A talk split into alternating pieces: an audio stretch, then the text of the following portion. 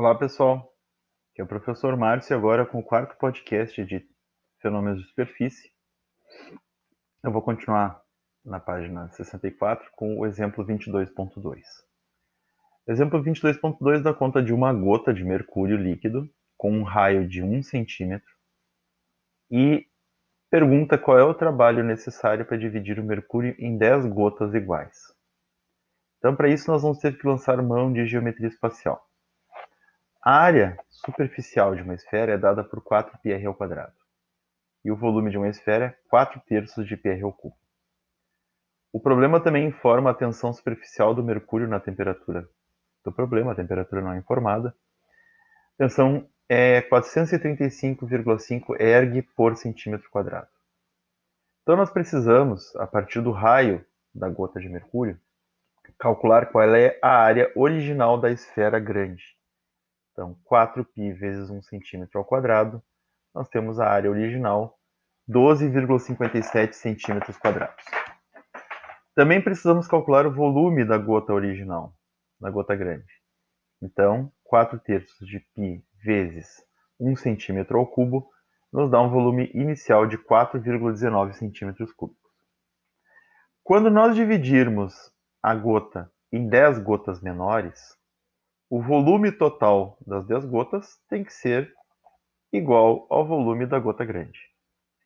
Sendo assim, cada nova gota, dessas 10 novas gotas, terá um décimo do volume da esfera original. Então, nós dividimos o 4,19 centímetros cúbicos por 10 e obtemos como volume de cada gotícula 0,419 centímetros cúbicos. Sabendo o volume da gota, nós podemos agora calcular qual é o raio das gotículas, das 10 gotículas. Então, o volume da gota é 4 terços de PR ao cubo. Deixamos o R ao cubo isolado, como 3 quartos de volume da gota sobre π, e tiramos a raiz cúbica dos dois lados, restando raio igual a raiz cúbica de 3 volume da gota dividido por 4π. O volume da gota é 0,419 cm3, substituímos na equação e obtemos o raio da gota fazendo raiz cúbica de 0,100029 centímetros cúbicos. Tirando a raiz cúbica disso, o raio da gotícula é 0,4642 centímetros. Pois bem, sabendo-se o raio da gotícula, nós podemos usar a equação de área superficial da gota, 4πr². Nós sabemos o, o raio da gotícula, então nós podemos descobrir a área da gotícula. A área da gotícula é 4π vezes 0,4642 centímetros ao quadrado. Então, a área da gotícula é 2,708 centímetros quadrados.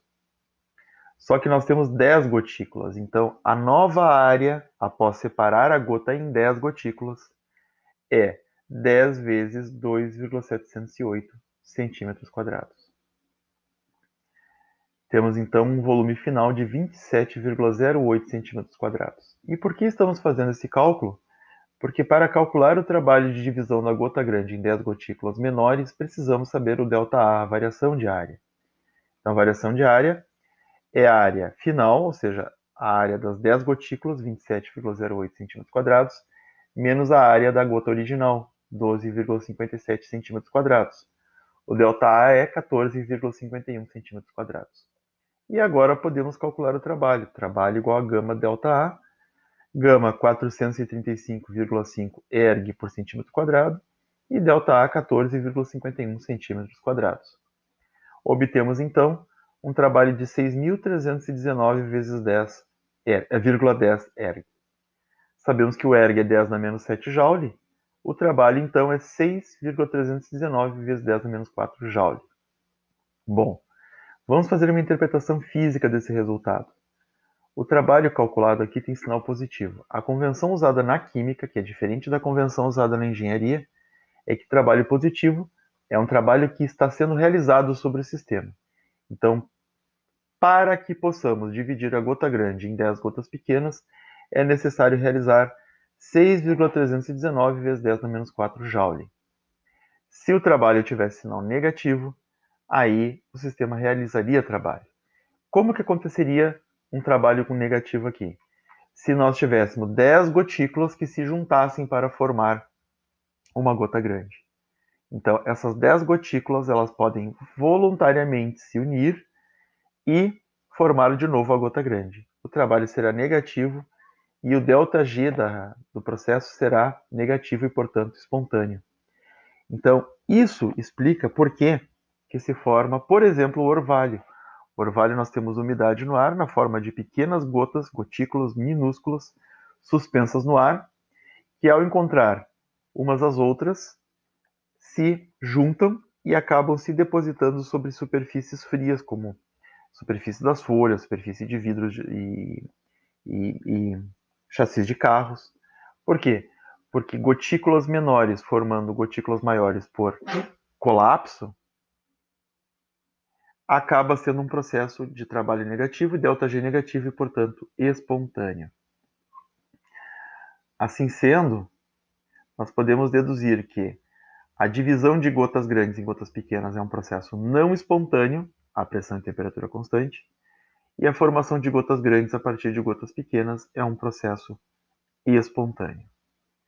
Também isso explica por que, que no espaço sob gravidade zero os líquidos assumem é, a, as gotas de água acabam é, pairando no espaço e se juntando. Por quê? Porque é um processo espontâneo elas aumentarem é, o seu volume. Isso diminui a área superficial.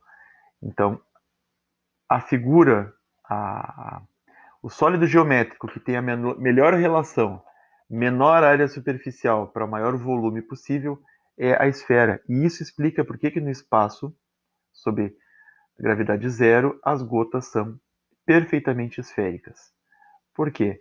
Nós vamos ter uma maior quantidade de partículas no interior do líquido, no bulk, com um volume muito grande, e o menor número possível de partículas na superfície, ou seja, a menor área superficial possível.